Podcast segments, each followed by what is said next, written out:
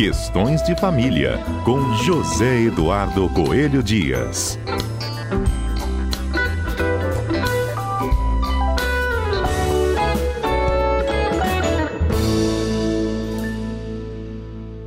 Quadro de hoje, nós vamos falar de uma, um ambiente né, que tomou conta da internet nas últimas semanas, que tem a ver com um ex-casal de Hollywood que enfrenta uma batalha milionária. Nós temos de um lado o ator Johnny Depp e do outro a atriz Amber Rose. O ator, gente, ele processa a atriz numa cifra em milionária, são 50 milhões de dólares, algo em torno de 250 milhões de reais. Ele acusa ela de difamação depois que ela publicou em 2018 um artigo no jornal The Washington Post sobre como ela sobreviveu a situações que ela classificou como abuso doméstico. Só que aí a atriz, diante de, uma, de um processo contra esse, ela também iniciou uma ação contra o ex-marido, o ator Johnny Depp, em que ela pede também indenizações aí que giram em torno de 100 milhões de dólares. Tudo isso, gente, está acontecendo aos holofotes da cobertura internacional, tá? As decisões e as deliberações do júri devem acontecer amanhã, terça-feira. Havia uma expectativa de que tudo isso terminasse na última sexta. E eu quero trazer isso para a nossa realidade. Como é que funciona isso no Brasil? A gente consegue assistir um espetáculo horroroso desse, por exemplo, numa audiência de famílias, Edu. Bom dia para você. Bom dia, Fernanda. Bom dia aos nossos queridos ouvintes da Rádio CBN. Que coisa lastimável que a gente está assistindo, né, Fernanda? Uhum. Nós estamos assistindo em tempo real, com transmissão em rede é, para o mundo inteiro, na verdade, né? De situações que dizem respeito à intimidade de um casal. Isso é de extrema gravidade. Note bem, nós não estamos aqui dizendo que uma pessoa que eventualmente tenha cometido algum crime, algum crime de violência, principalmente violência com, contra a mulher, que essa pessoa deva ficar escondida, oculta, que ninguém tenha que saber quem é essa pessoa. Agora, é, no nosso direito, é, vigora o que a gente chama de presunção de inocência, ou seja, qualquer pessoa é considerada inocente até que se prove o contrário. Então, o que a gente acompanha nesse famoso julgamento aí são variações de humor da opinião pública conforme a transmissão, conforme o, o, o, o processo se desenrola publicamente. Isso é, que é, isso é complicado, porque no primeiro momento todo mundo já tinha condenado o ator. Depois, agora já, já se fala que a coisa não é bem assim, enfim. E, e será que as pessoas estão acompanhando até o final? Ou formando a sua opinião no meio do caminho e depois abandonam, vão fazer outras coisas, cuidar das próprias vidas. No Brasil, isso não aconteceria dessa forma, Fernanda, porque aqui nós temos um mecanismo, uma técnica que é o, o, o segredo de justiça. O que, que é o segredo de justiça? É uma forma de proteger os envolvidos em processos que envolvam valores como a privacidade, a intimidade, é, é, ou que possam ter um clamor público é, enorme, né? É, exatamente para que essas pessoas não fiquem expostas a um julgamento precipitado. Porque quer queira, quer não, esse, essa, essa formação de opinião pode eventualmente até interferir no julgamento. Né? E quando a gente fala de um caso de família, isso é muito mais grave.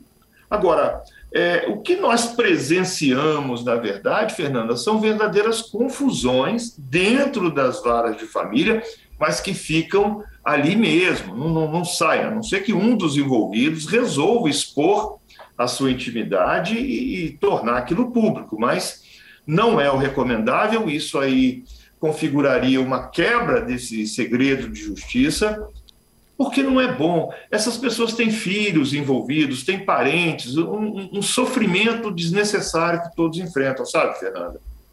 E é uma exposição eterna, não, Zedo? Porque ninguém vai esquecer mais esse episódio. Ninguém vai esquecer, Fernanda, e o que é pior, nós não sabemos o que as pessoas vão lembrar. Né? Porque vamos imaginar se o ator, o Johnny Depp, for considerado inocente nessa história toda e for comprovado que a, esposa, a mulher, mentiu. Vamos imaginar essa situação hipotética. É, será que alguém vai lembrar que ele foi considerado inocente? Ou será que ele vai ficar com aquela mancha eterna de alguém que agredia, que tinha um comportamento violento, que tinha um, uma, uma, uma convivência inadequada né, com, a, com a sua própria esposa? O que, que as pessoas vão lembrar depois? Ou, ou, mesmo, se for considerado ele o grande culpado, diante do, dos últimos movimentos que a gente viu aí, numa situação hipotética dela ter criado essa situação, é, é, dela não ter criado a situação, dela ter sido realmente a vítima, será que as pessoas vão lembrar que ela foi a vítima? Ou será que as pessoas vão lembrar de um, de um, de um corte, né, de uma fotografia onde ela supostamente seria culpada? Isso é complicado, porque acaba marcando a vida das pessoas e nem sempre de forma compatível com os atos e fatos que realmente aconteceram. Por isso é muito importante a gente preservar a intimidade das pessoas até que as, pelo menos, pelo menos, até que as coisas realmente sejam esclarecidas, até que não se tenha mais possibilidade de dúvida. É, e foi um casamento, inclusive, curto, né? Relativamente. Foram 15 meses em que eles trocam agora acusações mútuas de agressividade, de abuso, né? é, esses jurados vão ter que decidir quem de fato foi abusado primeiro, né? Porque um está dizendo que agiu em reação a um fato do outro, não é mesmo? A pergunta que eu sempre faço é: por que não resistir à, à provocação? Porque isso acontece nos ambientes familiares aqui também. É, se a gente, se a gente vai buscar culpa, a gente vai entrar numa espiral é, infinita e talvez a gente nunca chegue a, realmente a uma conclusão. Fernanda, eu penso que num casal, é, uma, uma ruptura nunca é. Você não pode simplesmente chegar e dizer, ah, é culpado é Fulano, culpado é Beltrano, culpado é o homem, culpado é a mulher. Isso é, isso é muito complicado e muito perigoso. Eu, eu costumo ter muito cuidado com esse tipo de coisa. E no Brasil, Fernanda, desde de 2010, que nós abolimos a, a culpa como motivo para o divórcio. Você quer divorciar, você simplesmente vai lá e divorcia. Outra situação é a situação de violência. A situação de violência não tem necessariamente relação com o divórcio. Não tem. Você não precisa sofrer uma violência para se divorciar, assim como você não precisa é, discutir no seu divórcio a causa, se foi por violência ou não. Então precisamos separar as coisas.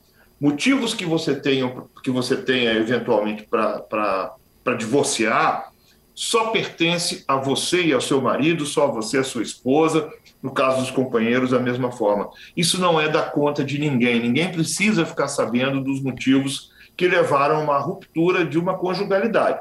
No entanto, os casos em que envolvem violência, esses sim, interessam a toda a sociedade, porque as pessoas com comportamento violento, as pessoas abusadoras, essas pessoas precisam, de alguma forma, responder por seus atos.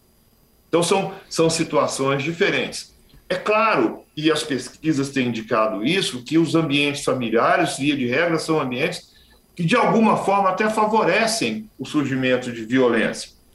É, é, nós vimos aí na pandemia como aumentou o número de violência contra a mulher, contra as crianças. As crianças, então, ficaram absolutamente indefesas, até sem a proteção da escola, então a gente sempre é, chama a atenção. Você não precisa discutir quem começou primeiro, você tem que fazer parar aquilo. E o parar aquilo pode ser um afastamento.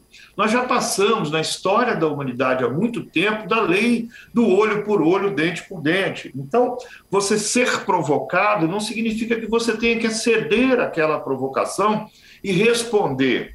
Se você foi provocado, se você foi vítima, você deve procurar uma autoridade competente. Ah, no caso da mulher, nós temos as delegacias especializadas na defesa da mulher, nós temos o Ministério Público, a Defensoria Pública, que tem prestado uma, uma grande, um grande serviço para toda a população, todos esses órgãos.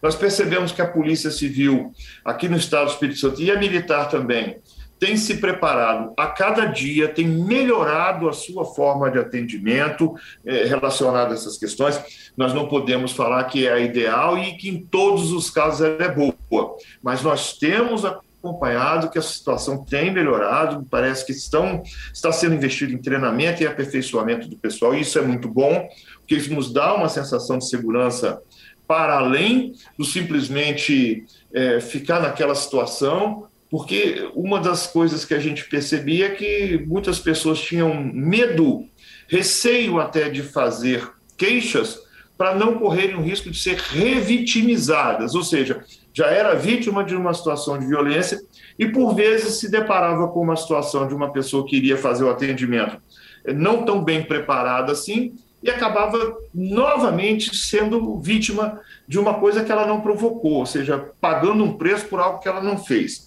Então, essa coisa de descobrir quem foi o primeiro, quem foi o segundo, se os dois fizeram e tal, pode ter um reflexo criminal, mas é importante, mas de forma alguma colabora para a pacificação, sabe, Fernando? Sim. E, e, guardadas as proporções, a gente está falando de um julgamento midiático que tem é, cobertura da imprensa internacional, Zedu. Quando a gente interrompe também um relacionamento, a gente tem que evitar lavar suja nas redes sociais, que é o que muitas vezes acontece aqui no Brasil, né? Ah, Fernanda, isso é uma coisa lastimável. As pessoas usam o Facebook, o Instagram, como, como se fosse o terapeuta mandando que coisa cafona, que coisa cafona, né? Mandar recado para o outro, estou bem melhor sem você, livre de um ciclo de não sei o quê. Para quê? O que, que a pessoa ganha com isso? Né? É, eu acho lastimável esse, esse tipo de, de situação. Não tenho visto isso como algo que favoreça a própria vítima, muito pelo contrário.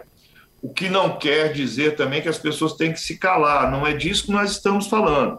Nós estamos falando é o seguinte: se você tem um problema com o luto, com o fim dessa relação, você tem que buscar ajuda especializada, um profissional da área psi, que vai te ajudar, vai conversar, vai te mostrar os mecanismos para que você não se perca naquela situação e não continue gerando problemas para você mesmo com relação a isso. E definitivamente as redes sociais não são um local apropriado para isso. É isso. A intimidade tem que ser preservada em qualquer hipótese. Isso aí. Obrigada pela participação. Te espero na próxima segunda. Estaremos aqui, se Deus permitir.